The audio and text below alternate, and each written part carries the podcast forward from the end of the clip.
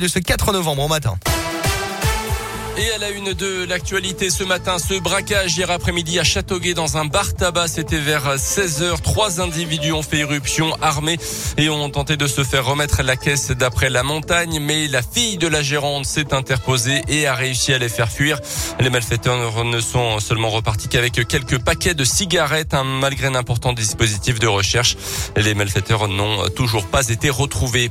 De très grands excès de vitesse dans le Puy-de-Dôme mardi matin à D'abord, quatre conducteurs interceptés à plus de 40 km heure de la, de la limitation. Leurs permis de conduire ont été tous retirés sur le champ avec un record entre guillemets pour un jeune de 19 ans contrôlé à 156 km heure au lieu des 80 autorisés. Et puis mardi toujours, mais cette fois-ci à Pessa Villeneuve, un chauffard de 27 ans roulé quant à lui à 161 km heure. Allumer la radio, se gratter la tête ou boire un verre d'eau, autant de gestes simples que nous effectuons tous au quotidien, quasiment sans y penser même. Mais pour les enfants atteints de faiblesse neuromusculaire, ils deviennent peu à peu impossibles parce qu'ils ne peuvent plus lever les bras à hauteur d'épaule ou parce que leurs mains ne répondent plus. Pour leur venir en aide, des robots articulés ont été développés. Le CHU Estin à Clermont est d'ailleurs le seul CHU de France à avoir des robots destinés aux enfants. Une vingtaine de jeunes patients ont déjà pu tester ces outils et retrouver un petit peu d'autonomie dans le service de génétique sous le regard du docteur Bénédicte Pontier.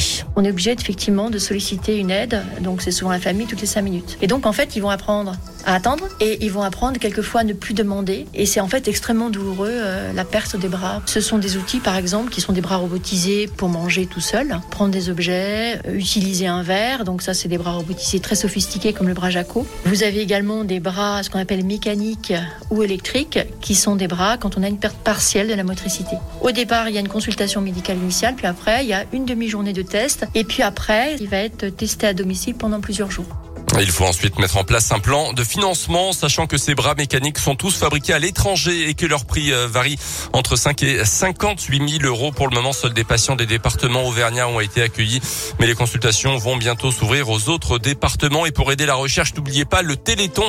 C'est dans un mois, les 3 et 4 décembre. Dans le reste de l'actu également, les adieux d'Angela Merkel à la France. Hier, la future ex-chancelière a été euh, reçue hier à Bonn, en Côte d'Or, par Emmanuel Macron pour son tout dernier voyage en France en tant que dirigeante de l'Allemagne. Le chef de l'État lui a remis la Grande Croix de la Légion d'honneur. Angela Merkel était au pouvoir en Allemagne depuis 16 ans. Elle va quitter son poste le mois prochain.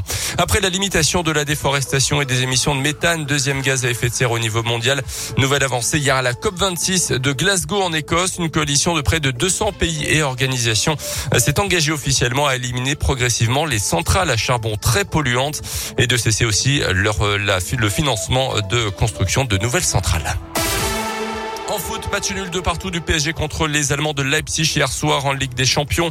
Le PSG toujours deuxième de son groupe ce soir place à la Ligue Europa. Lyon, Sparta Prague, Marseille, Lazio Rome et Monaco Eindhoven au programme. Et puis à 14h, Didier Deschamps va dévoiler la liste des 23 joueurs pour les matchs contre le Kazakhstan et la Finlande euh, sur la route du mondial 2022 au Qatar. Raphaël Varane, le défenseur des Bleus, ne sera pas présent puisqu'il s'est blessé cette semaine avec son club.